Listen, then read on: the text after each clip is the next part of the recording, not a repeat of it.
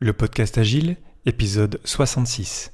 Rejoignez la communauté des agilistes sur Facebook et LinkedIn et partagez votre avis.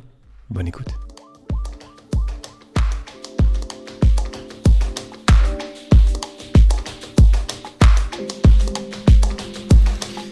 Bonjour, bonsoir et bienvenue dans le monde complexe. Vous écoutez le podcast Agile, je suis Léo Daven et je réponds chaque semaine à une question liée à l'état d'esprit, aux valeurs, principes et pratiques agiles qui font évoluer le monde du travail au-delà.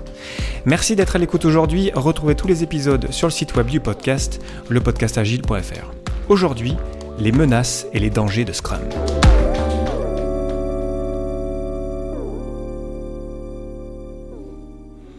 De ce que j'observe, Scrum et en plus généralement l'agile est cassé un peu partout là où on essaye de l'utiliser. Les entreprises qui ont essayé Scrum ou l'Agile ou qui essayent toujours, euh, souvent en sont revenus. Et donc on est plutôt dans une phase encore de pas encore mature malgré euh, les différents rapports qu'on peut voir en ligne. Moi je trouve, de mon, de mon expérience, après peut-être que je me trompe, euh, vous me direz, partagez votre avis, je trouve que Scrum en général est assez cassé et l'Agile aussi. Et pour moi ça vient de, des menaces et des dangers qui vont en fait avec le cadre de travail Scrum. La première de, ces menaces ou dangers euh, qui menacent Scrum et à la fois les gens qui l'utilisent d'ailleurs, c'est qu'on s'en éloigne naturellement de Scrum. On s'y met, on démarre, on lance un projet, on lance des sprints, puis après, avec le temps, ben, on oublie en fait c'est quoi Scrum, et donc on s'en éloigne, et c'est là, à mon avis, où il y a un vrai danger. La seconde raison, c'est que euh, on oublie pourquoi on a besoin de Scrum et de l'agile aujourd'hui. Tout d'abord, on s'éloigne de Scrum sans s'en rendre compte. Ça, c'est vraiment euh, typique. Moi, je l'observe, je l'ai toujours observé en fait dans toutes les équipes dans lesquelles j'ai eu la chance d'être le Scrum Master. Avec le temps, on se dit, oh, on est une équipe stable. Tiens, on n'a plus vraiment besoin de la rétro. Ou alors on se dit, invitons les parties prenantes à la planification. Tiens, pourquoi pas Et après tout, on pourrait se poser la question. C'est, on peut, c'est toujours bien, je pense, de, de challenger, de défier l'ordre établi. Mais dans ce cas, je pense qu'en fait, on s'éloigne vraiment du pourquoi on a besoin de l'ensemble des rôles, des événements, des artefacts de Scrum qui font un tout cohérent ensemble et qui marche bien ensemble. Si on enlève des parties, eh bien c'est normal que ça fonctionne moins bien. Ensuite, on, ne cherche plus à s'améliorer. Dans le monde d'aujourd'hui, ne plus chercher à s'améliorer, en fait, euh, c'est régresser. C'est pour ça, encore une fois, qu'on a besoin de la rétrospective pour continuellement s'améliorer. On ne fait pas ça que dans la rétrospective, bien sûr, mais c'est un, espace réservé pour ça. Un autre danger qui fait qu'on s'éloigne de Scrum, c'est que euh, en fait, on ne cherche plus à le respecter. On ne fait que sélectionner des parties de Scrum, le fameux Scrum But dont j'ai déjà parlé dans, des épisodes précédents. On perd alors l'essence même du cadre, sa puissance venant du fait que l'ensemble marche bien. Par exemple, si on ne fait que la mêlée quotidienne, alors ce n'est pas Scrum. Et on ne devrait donc surtout pas l'appeler Daily Scrum ou mêlée quotidienne. On l'appelle euh, réunion euh, quotidienne, si vous voulez, ou euh, rendez-vous quotidien, ou synchronisation quotidienne.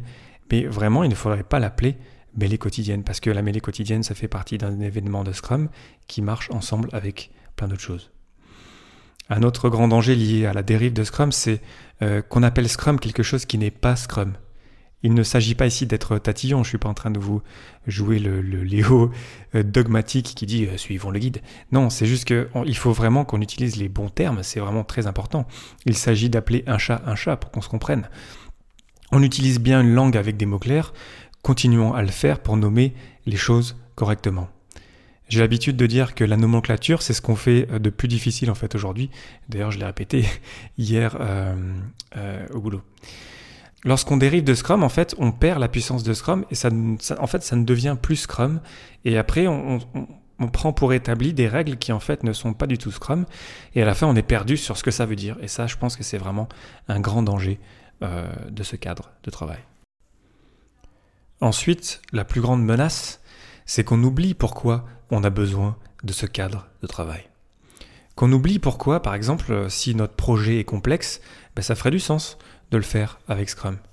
Euh, si on veut retrouver du sens, si on veut s'organiser efficacement, si on veut chercher la durabilité au travail. Ça, ça serait des bonnes raisons, il peut y en avoir plein.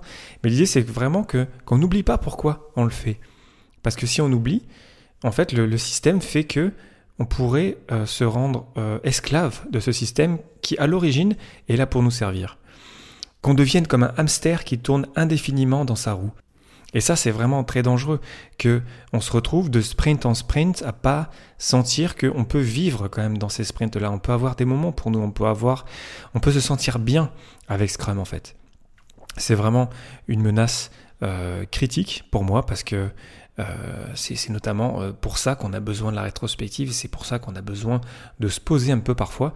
Et pour vous citer des exemples que moi j'ai vécu, que j'ai organisé moi-même, des rétrospectives, même si c'est pas forcément euh, le rôle du Scrum Master d'ailleurs, dans des rétrospectives, ça peut être mon but juste qu'on échange, juste qu'on aille dehors, qu'on aille dans un parc, qu'on aille jouer à quelque chose.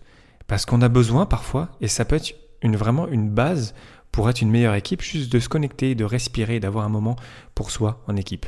Ça ne veut pas dire qu'on fait ça tout le temps, attention, mais on l'a déjà fait et je peux vous assurer qu'à chaque fois, ça n'a jamais manqué. Euh, on s'est retrouvé avec une meilleure énergie, avec une meilleure synchronisation. On est devenu une meilleure équipe parce qu'on avait échangé, parce qu'on était sorti du cadre quelque part un petit peu, on avait ouvert la fenêtre. Surtout, moi, ce qui me fait peur, je vous le dis franchement, c'est que Scrum devienne le marteau de Charlie Chaplin dans les temps modernes. Que Scrum devienne vraiment un outil de production euh, qui serve le productivisme. C'est là vraiment pour moi le serpent se mord la queue.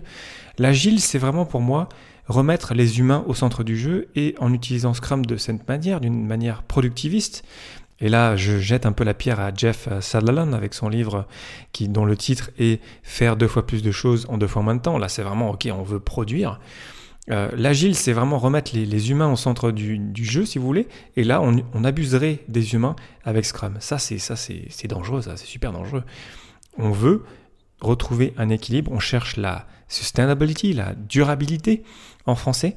Et c'est comme ça en fait qu'on devient une meilleure équipe, c'est comme ça qu'on devient équilibré, c'est comme ça qu'à la fin même on produit plus, mais c'est pas notre but premier. Donc attention à ça, que Scrum nous serve et pas qu'on serve le système ou le, processus, ou peu importe comment, on l'appelle, même si Scrum n'est pas un processus, que vraiment on, challenge les choses tout en respectant Scrum, tout en se respectant quelque part soi-même ou euh, nous-mêmes en tant qu'équipe.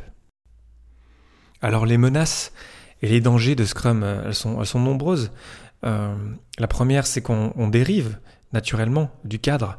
C'est pour ça qu'il faut revenir au guide Scrum. C'est pas qu'il s'appelle le guide Scrum comme le, guide suprême, mais c'est vraiment la base en fait. Et les, les fondamentaux du cadre sont là et c'est très très bon d'y revenir. D'autant plus qu'il a été mis à jour plusieurs fois ces dernières années, et que donc euh, il y, a des bonnes raisons à ça. Euh, Jeff Sutherland et Ken Schwaber, ils n'ont pas décidé de mettre à jour Scrum juste pour mettre à jour Scrum, c'est que ça fait du sens en fait. Et à chaque fois, même si c'est toujours bon encore une fois de challenger, de défier ce qui est proposé, il y, a, quand même des sens profonds à chaque fois sur chaque ligne, sur chaque phrase du guide Scrum. N'oublions pas euh, que le système est là pour nous servir et pas l'inverse. Et pour peut-être s'en rendre compte, ça peut toujours être bon, je pense, de prendre du recul. Euh, la rétrospective de sprint, évidemment, elle est là pour ça. C'est là la magie, en fait, du cadre. C'est dans la rétrospective.